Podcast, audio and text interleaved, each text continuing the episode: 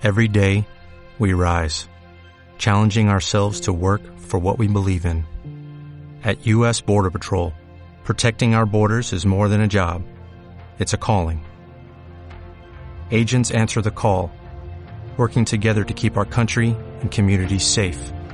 If you're ready for a new mission, join U.S. Border Patrol and go beyond. Learn more at cbp.gov/careers. Buenos días, amigos de las 1270 y 1160M. Buenos días, Lela Estela. Buenos días, Ray Cruz. Bueno, ¿sabes qué? Este es uno de los segmentos que más le gusta a todos. Estamos hablando de las mujeres con cuello de V. Mujeres con cuello de V, ¿qué, qué, qué son? A ver, a ver, te voy a hacer la, el quiz. ¿Qué son mujeres con cuello de V? Mujeres con cuello de V son mujeres victoriosas, mujeres que valen. Con valor. Este, ¿Qué más? ¿Qué mujeres. Ay, me fui en blanco, pero pues mira, este, mujeres, este. Pero está bien, diste Está dos- chévere eso, diste abarca mucho, abarca mucho. Victoriosa y con valor, mujeres victoriosas y mujeres con valor. Tengo a Glisset ya en línea telefónica de mujeres con cuello de V. Buenos días, Glisset. Hola, buenos días. Saludos a todos. Bueno, eh, ¿sabes una cosa? Estaba el otro día hablando con alguien donde hablábamos de una señora que se divorcia y conoce a este hombre que es el instalador de cable. Y entonces eh, ella, ella estaba hablando de que ella esperó hasta que llegara ese hombre. Pero hay mujeres también que toman decisiones a la ligera. Estoy hablando en cuanto a lo que tiene que ver relación, pero hay en otro tipo de cosas. Decisiones a la ligera. ¿Cuáles pueden ser las decisiones a la ligera que tomen una mujer? Bueno, aparte de las decisiones a la ligera en relaciones así de pareja, están las decisiones a la ligera cuando dejan un trabajo, cuando cambian de iglesia, cuando se mudan de país. Muchas veces tomamos decisiones a la ligera huyendo de situaciones. Eso se da mucho. Cuando, por ejemplo, podemos ver una mujer que se ha divorciado, tiene una atmósfera bien cargada y bien difícil a consecuencia de esa separación y quiere irse del estado en donde está viviendo. Se quiere ir para otro lugar apresuradamente porque porque quiere huir de esa zona. Y muchas veces se da que tienen esa, ¿verdad? Ese sentimiento de, de, de que la oprime todo el lugar donde viven, ya sea la casa, ya sea el pueblo, ya sea todo lo que las rodea, y entonces quieren tomar la decisión de volar, de irse lejos, buscando otra alternativa, buscando respirar, olvidar, pero lamentablemente, no importa dónde vayas, si tú no solucionas tus situaciones, las vas a llevar contigo y a la larga se convierten en un problema mayor. Yo le voy a llamar a Son, eso. ¿verdad? decisiones que se toman a la ligera también. Yo le voy a llamar a eso. Oye, oye lo que le- yo lo voy a llamar. El suicidio emocional. ¿Por Wow. qué, Ray? ¿Por Oye, qué? escúchate Explícame. esto. A- anota ese término, Glisset, para que lo desarrolle. Ajá. Suicidio emocional. ya veo, está chévere, me O sea, gusta. Es porque nosotros no cre- claramente no creemos en el suicidio. Creemos que una persona que se suicida pierde su oportunidad de ir al cielo y, y tener la vida eterna porque nadie puede quitarse la vida.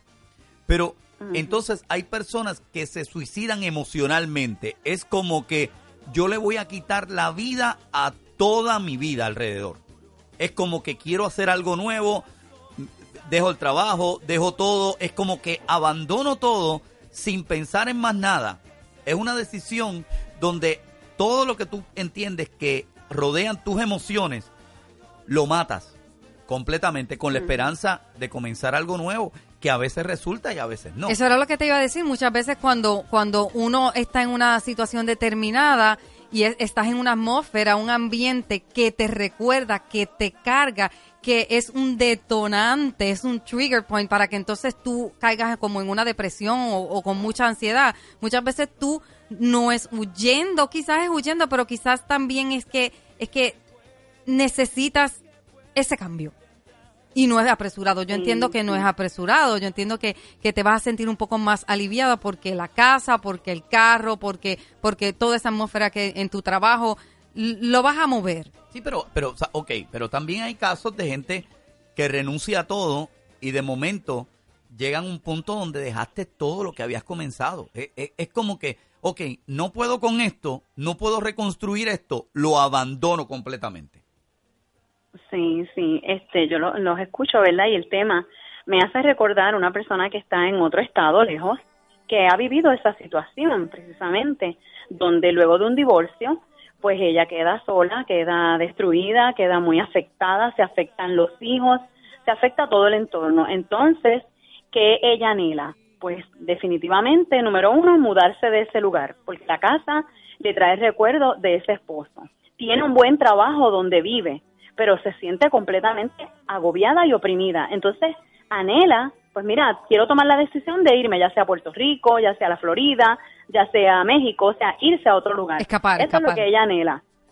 Porque verdaderamente quiere huir de la situación que le trae todo ese entorno de un problema tan grande que inclusive ha afectado a los niños, pero entonces también vemos eso. Deja una casa que ya está con todo lo que ella tiene. Si ella deja todo eso, tiene que exponerse a ir a un nuevo lugar, a quedarse a lo mejor en casa de alguien para buscar entonces la forma de tener las cosas de nuevo. El carro lo pierde, pierde su buen trabajo y empezar a tocar puertas a otro trabajo. O sea, en ese aspecto yo creo que no se debe de tomar una decisión a la ligera, aunque está oprimida, aunque está triste y abatida en el lugar donde está, es una decisión que requiere una decisión de, de, de meditar, de tener en orden, de tocar puertas, a ver si Dios quiere que verdaderamente ella se mueva para poder tener una mejor oportunidad en otro lugar, porque es lindo tú de decidir, te quiero dejar el pasado, lo quiero dejar atrás y necesito adentrarme en un nuevo camino, eso es precioso, pero hay que ser sabio, porque entonces si se toma decisión a la ligera, puede perderlo todo por causa de la que vino a robarle todo lo que tenía, ¿verdad? Ya por este aspecto, comenzando por lo que es su matrimonio, y entonces no sabemos si la decisión es correcta de irse a otro lugar y haber perdido todo y afectar por ende a sus niños que ya estaban afectados en un nuevo entorno que a lo mejor no es saludable. Que a la hora de la verdad los estas niños... decisiones sí no se pueden tomar a la ligera porque cuando tienes hijos también, o sea, es necesario el cambio se comprende lo que está viviendo, pero no se puede tomar una decisión a la ligera para cambiar de un lugar a otro. Sí, que a la hora de la verdad los niños son los más afectados porque ellos no entienden, ellos no entienden. Entonces, de pronto No, tenemos si nuestras no amistades y nuestra y nuestra escuela la- y nuestro sí, ritmo sí, de vida. se sanó. Ajá, pues van, van como cargando, eso es otra maleta que llevan. ¿Cómo que, una- cómo que otra maleta que llevan? Porque lamentable y tristemente cuando no se sana una situación como esa, donde no se ha trabajado lo que es ella sanando como mujer y ayudando a sus hijos a sanar y aceptar que papá ya no va a estar, que tiene una nueva relación, que entonces a nosotros nos toca seguir solos, si no se sana realmente en los sentimientos, en las emociones, se carga otra maleta. ¿Y de qué manera Con pruebas, con tristeza, porque como quiera ella va a estar ligada a ese hombre por los hijos, porque un matrimonio este se divorcian y piensan, ay, voy para el para el tribunal, se acabó esto, qué bueno se acabó. No, eso no se acabó ahí. Me- me- me Van a seguir unidos por siempre por los hijos. Me has hablado dos veces de una maleta. ¿Qué llevas en esa maleta ahí dentro? Bueno, en ese caso lleva heridas, lleva rencor, lleva los corajes, porque ella no quería perder su hogar y lo tuvo que perder por, ¿verdad? por causas ajenas a ella misma, porque ella no pudo retenerlo. Glisset, entonces, ¿de qué manera nosotros podemos alivianar ese equipaje? ¿De qué manera nosotros podemos vaciar esa maleta? ¿Cuál es el orden? ¿Cuál es el, cu- cu- cuál es el camino a seguir? Primero es la aceptación, la aceptación en, en una pérdida y en un cambio en nuestras vidas es bien doloroso y es bien difícil, pero es lo primero que tenemos que trabajar. El aceptar que hay cosas en nuestra vida y en nuestro entorno que tienen que morir.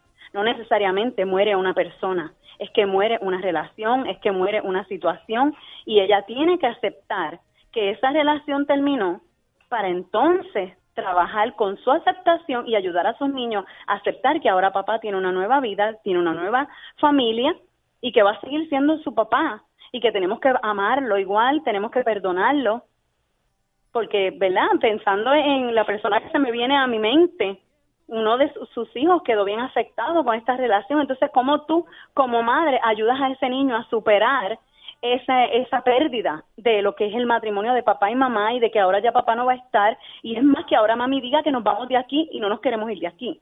¿Ves qué trae? Eso trae consecuencias. Es como que llevan verdaderamente en la maleta, se van echando esas cositas que afectan a los niños. Entonces tenemos que trabajar con aceptar esta situación llegó, ya no hay vuelta atrás. hay que aceptarla, hay que trabajar con esto para entonces emprender un camino nuevo. ¿Cómo vamos a emprender el camino nuevo? En el paso número dos, buscando sanarnos. Y para sanarnos, la clave está en el perdón. Aprender a perdonar. Ya no podemos mirar atrás, ya yo no puedo recuperar a esa persona, ya yo no puedo recuperar lo que yo anhelaba o lo que pensé que iba a venir en el mañana. Tengo que empezar a perdonar. Y una de las claves es el perdón, porque el perdón es lo que trae la bendición y es lo que inclusive te va a abrir el camino, se abren las puertas y entonces si Dios ha determinado que te vas a mover, te vas a mover en bendición. ¿Cómo uno puede perdonar? Bueno, el perdón es una decisión que aunque duela, nos deja completamente libres. ¿Cómo podemos perdonar? Eh, en, medio de esta conversación que hemos tenido en este tema, pues tengo a esa persona en mi mente que muchas veces le, he trabajado con ella sobre eso, sobre el perdón, porque me ha tocado en la distancia, pues casi este, tener esa función, ¿verdad?, de, de amiga, de consejera y de ejercer, ¿verdad?, una palabra sobre ella. Y la palabra que siempre llevo es el perdón. Tienes que aprender a perdonar, aunque duela, aunque dé rabia, aunque dé coraje, porque de la única forma en que eres libre es perdonando. De la única forma en que eres feliz verdaderamente es perdonando. Entonces, la forma correcta en que vengan a abrirse puertas a tu vida y puedas tomar decisiones correctas y dar un nuevo paso, a un nuevo nivel, a un nuevo camino, es siendo libre. ¿Sabes qué? Siendo libre es perdonando. Mientras tú hablas de, de la maleta, yo me estoy imaginando lo siguiente. Me estoy imaginando alguien llegando al aeropuerto, pasar por el, por el checkpoint donde verifican y cuando pasan su maleta por el escáner, hay un artefacto que no dejan pasar. Y esa, ese artefacto se llama la falta de perdón. Hay veces donde uno no pasa al otro nivel y no puede abordar ese avión del destino hacia donde tú quieres ir porque en tu maleta llevas odio y ese odio no te permite que las autoridades te dejen pasar al avión que te lleva al destino. Pero Glisset, cuando una persona ha sido herida, abandonada, eh, decepcionada, todo eso, traicionada. traicionada, ¿cómo puede perdonar? Definitivamente es amándonos a nosotros mismos. Porque hay, hay cosas que en nuestra, en nuestra naturaleza humana nosotros podemos decir, pero es que no merece perdón o es que no puedo perdonar. Pero como nos amamos a nosotros mismos y queremos estar bien, necesitamos estar bien, queremos tener paz, queremos ser libres, queremos ser prósperos, queremos avanzar a otro nivel, seguir a otro camino, seguir al otro lado entonces es necesario que por amarnos a nosotros mismos podamos tomar la decisión firme de decir, sí, yo decido perdonar, yo determino que te voy a perdonar aunque no lo merezca, aunque no lo sienta, aunque no quiera.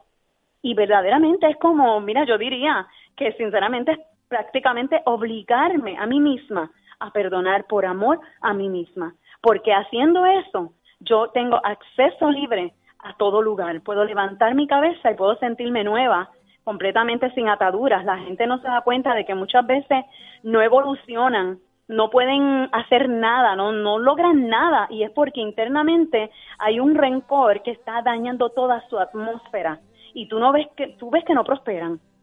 Pero es porque cuando tú estudias a esa persona, tiene unas raíces de amargura y unas heridas y tú dices, pero ¿y por qué esa persona que puede ser exitosa no es exitosa?